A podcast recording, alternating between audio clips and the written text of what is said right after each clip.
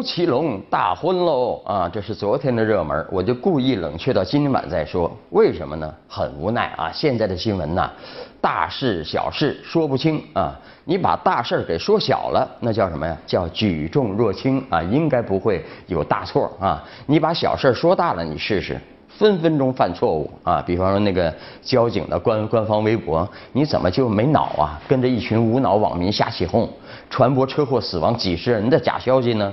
嘿嘿，你就等着被收拾吧啊！那呃，吴奇隆是谁呀？那是个老马的同同龄人啊！我就特别想问，这个吴奇隆脸上的保鲜膜是从哪儿买的？那关键是昨天我问了句呃，朱泽军是谁啊？被人笑话。吴吴奇隆是二婚，我也才知道啊！这一点我必须承认啊，我离一般网友的水平还还差得很远啊！你看昨天网上热搜啊。吴奇隆的前妻啊，搜索量大大领先新娘子，这就说明网友水平高啊啊啊！还是那个黄安唱的好啊啊！由来只有新人笑，有谁听到旧人哭呢？有人说他前妻没哭，高兴着呢，啊，因为什么呢？因为前妻说了吴奇隆不行啊，呃，不知道谁在哭呢。就此打住啊，不说了啊！现在我们离低俗呢，只剩下一张 A4 纸的厚度了啊！呃，A4 纸又是一个热点啊，无聊透顶啊！一帮女性拿张纸遮在腰上，这样这样拍照啊，说自己是 A4 腰，说明自己腰细。结果网上有一胖子不服了啊，上了一张水桶啊，跟纸的合影啊，这个 A4 纸正好把那水桶给遮住了啊，说明什么呀？说明 A4 腰就是水桶腰，不细啊！其实真是乱来啊！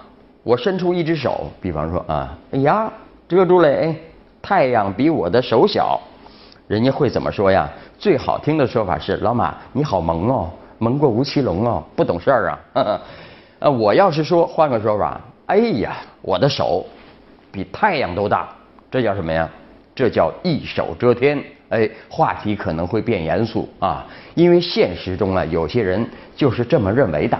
相信自己能够一手遮天啊啊！再来看，公安部宣布啊，这个呃十九号晚上，山东省食药监局发布关于庞某等非法经营疫苗案有关线索所的通告，梳理出向庞某等提供疫苗上线线索一百零七条，下线呢？啊，从庞某等处购进疫苗下线线索一百九十三条，还有三百名买卖疫苗人员名单，现线索涉二十四个省市，不光是山东的事儿了不？啊，警方将全力侦办这事儿啊。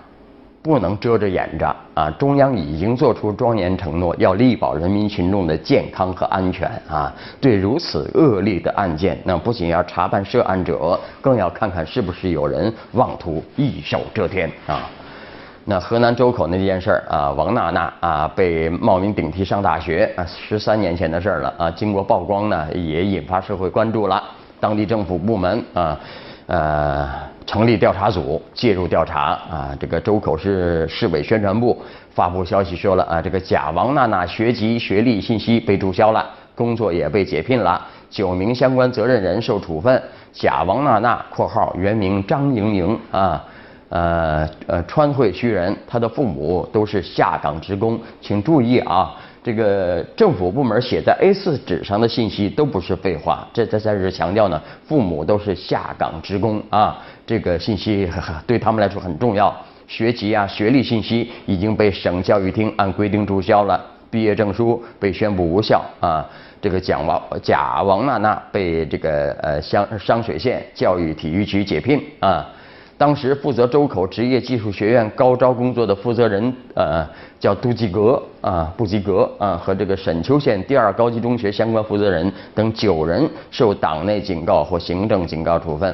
这事儿呢，看起来处理力度挺大的啊，但是其实还是会有疑问，这个事实还是不是很清楚嘛啊，有关方面还是有点儿举重若轻哦啊。比方说，我又要问了，这事儿是不是孤立呢？还有没有其他这种情况呢？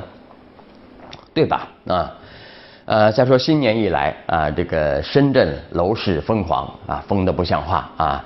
对于深圳这个房价呢，有人预期会一直涨上去。买吧啊！但现实究竟怎样呢？有时候你不能光听别人说什么，你不能光看新闻报呃什么料啊，有些信号呢，你能接收得到，你得自己分析。比方说去年啊，抢房潮和卖家违约潮同时在深圳楼市上演，什么七千人雨中排队呀。啊，这套不买就没了，中介还爱理不理呀，就算违约到底也收回房子不卖呀，这些情景啊，最近深圳楼市出现了一些不一样的信号啊，很多深圳市民啊频繁接到二手房中介的电话轰炸，而且不再仅仅是推销东莞、惠州等邻呃呃临近深圳片区的房源。还有什么街头举牌啊、损盘推荐的这个现象呢，也逐渐增多了。最近新盘入市脚步也开始放缓了，也有准备购买新房的市民，嗯，说了啊，你不是说深圳只要有新房开盘都靠抢吗？那为什么有些新房开盘还要请这么多明星大腕来拉人气呢？对吧？有人就判断了，哎，这个深圳楼市啊，呃，监管的风声越来越紧了，说不定啊，哪天。一张盖着红纸的呃红印的这个 A4 纸下来了，嘿嘿，这个楼市也就跟着下来了啊，等着瞧吧。我来看最近一件事儿，河南有个大学生因为无力偿还近百万元欠款而跳楼自杀。这个事儿一出呢，引发人们对校园网贷的强烈质疑。啊，无独有偶，湖北大学啊有也有个大学生啊姓柳的，去年十月贷款三万。到十二月就利滚利成七十多万的新闻呢，也曾经引起人们对网贷平台放高利贷的质疑啊。我们来看《新京报》的有一篇评论：拿什么拯救陷入校园贷的学生？啊，评论说，从新闻报道来看呢，比贷款本身的高利率更令人恐怖的是一些网贷平台的催款方式。如果按正常的法律程序呢，对于不能按期还款的借款者呢，放贷者只能到法院起诉，胜诉之后再申请法院强制执行，从而追回全部或部分欠款，不会威胁到借款者的人身自由和安全，更不存在让大学生的父母代为偿还、让大学生毕不了业等问题。但实际上呢，一些公司采取的催款方式往往是各种骚扰、胁迫、跟踪盯梢、非法拘禁，甚至包括某些更加极端的手段，迫使借款者不得不东奔西走，举新债还旧债，从而极大的威胁借款者的人身自由和安全。而种种暴力逼债的方式已经超出合法经营的范围，而有涉黑犯罪之嫌。那虽然大多数网贷平台放贷的利率并没有超过银行啊同期贷款利率的四倍啊，一般年利率控制在百分之二十以内，因此在法律上可能不会被认定为高利贷。但是从相关报道来看呢，这些平台在收取约定的利息之外，还会以罚息、服务费、违约金、滞纳金、呃催收费等名目啊。呃，收取远远高于贷款本息的巨额费用，从而在实质上，在普通民众的生活经验里呢，就是不折不扣的高利贷啊。比方说那个死者小郑，先后接触十多家贷款平台，呃，先从呃 B 家贷款还 A 家，再从 C 家贷款还 B 家啊，贷了一家又一家，在很短的时间内就滚出了近百万元的债务。这种实质上放高利贷的行为呢，已经涉嫌犯非法经营罪，应当受到刑事追究。